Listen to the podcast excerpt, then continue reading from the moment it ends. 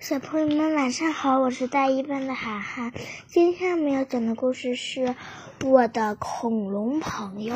对，小新是个恐龙迷，他很喜欢看关于恐龙的书籍，家里买了很多恐龙模型，他已经能认识一百多种恐龙了呢。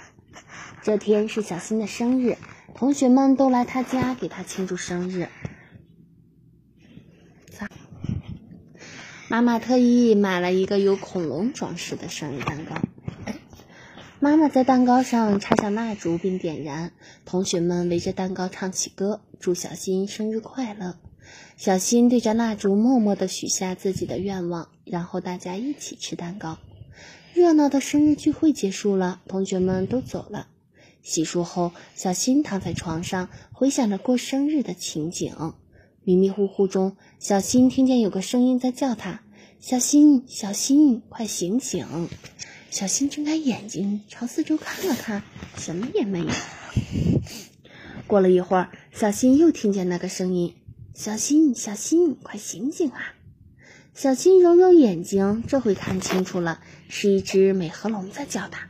“你怎么知道我的名字？你从哪里来的？”小新问。“我是你的好朋友啊。”我是从你的书柜里跳出来的。小新看看书柜里的恐龙模型，果然少了一个。美颌龙，你要干什么呢？小新问道。哈哈，你的生日愿望不是当一名专门研究恐龙的科学家吗？美颌龙跳上小新的床。那我现在就带你回恐龙时代看看吧。小新发现自己在一片茂密的大森林里，周围呀静悄悄的。这儿的树可真大，咦，美颌龙呢？小新突然想起来，自己是和美颌龙一起来的。我在这儿了，我太饿了，去找了一些吃的东西。美颌龙向小新跑过来。小新在森林里完全找不到方向，他只能跟在美颌龙后面慢慢的走。前面出现了一头觅食的恐龙，大大的脑袋，粗壮的身体，前肢有三个手指头。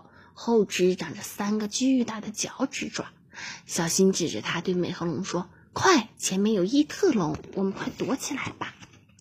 等异特龙离开，小新和美颌龙才从一棵大树后面出来。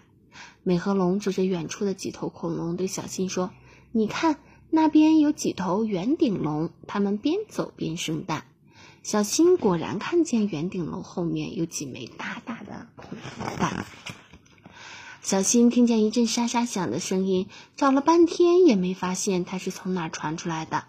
后来，小新抬头才发现，身边的大树顶上有一头马门溪龙在吃树顶上的嫩叶。它的脖子可真长啊，比动物园的长颈鹿的脖子要长三倍呢！轰隆轰隆，整个大地都在震动。小新问美和龙：“是不是地震了？我们赶紧跑吧！”美颌龙说：“不用担心，是地震龙来了。”一群地震龙缓缓地从远处向这边走来，大地终于平静了。小新惊奇地发现，一头巨无霸出现在平原上。哦，原来是阿根廷龙啊！小新突然想起来，最大的恐龙就是阿根廷龙。对呀，它就是阿根廷龙，有名的大个子。美颌龙说道。我想看一看霸王龙，到现在还没碰到它呢。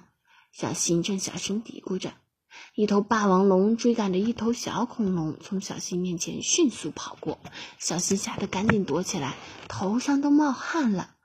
哇，霸王龙好吓人呢！小新一叫，自己醒了过来。哦，原来做了一个梦啊！小新看看书柜里的恐龙模型，都乖乖的待在里面呢。不过，这个梦可真有趣呀！看见了那么多的恐龙。嗯，人们对恐龙的研究主要是通过对恐龙化石的研究。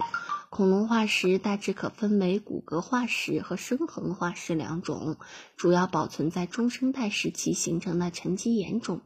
科学家们通过各种手段寻找恐龙化石的蛛丝马迹，并借助现代高科技手段来复原化石和研究恐龙。通过他们的工作，我们渐渐了解了恐龙的外形及生活习性。恐龙的争斗。锐利的牙齿和爪子是肉食性恐龙猎食的武器。一些肉食性恐龙会寻找落单的草食性恐龙，因此常常单独行动；而有些恐龙则会群体行动，锁定猎物后蜂拥而上，并用第二根脚趾头、第二根指头的脚爪割开猎物的腹部。草食性恐龙一般会有一些特殊的装备来对付肉食性恐龙的攻击。这些装备中有时是坚硬的皮甲、骨棒或是骨钉，有时是有力的尾巴。大型草食性恐龙会集体行动，一旦受到威胁，就会集体坚守阵地并反击。恐龙的寿命，在现代动物中，爬行动物的寿命最长，尤其是乌龟，一般能活一百年。据有关考证，也有三百年以上的。一些古生物学家在研究了恐龙骨骼的生长环后发现，有的恐有的恐龙死亡时大约为一百二十岁，但这并不表示它们是老死的，也有可能是病死或被肉食性恐龙猎杀。群居生活，通过恐龙的骨骼化石和足迹化石可以了解到，草食性恐龙大部分都是群居生活的，比如蜥脚类、鸟脚类。甲龙类、角龙类及部分肿头龙类，而肉食性恐龙中群居生活的是多一些的是小型恐龙。群居生活可以增强恐龙对环境的适应能力和抵御敌害的能力，有利于种群的生存和繁衍。恐龙蛋为什么很小？恐龙长得十分巨大，可是恐龙蛋却很小。这与恐龙的繁殖方式有关。恐龙是一种卵生动物，幼崽需要从蛋壳中孵化出来。如果蛋很大，那么蛋壳必定很厚。这样，对于嘴巴不像鸟类那样尖锐的小恐龙来说，破壳而出会异常困难。因此，恐龙在进化的过程中产生的产的蛋很小，有利于种群的繁衍。今天的故事就讲到这里，要点赞订阅我们哟！点赞订阅的是涵涵讲故事。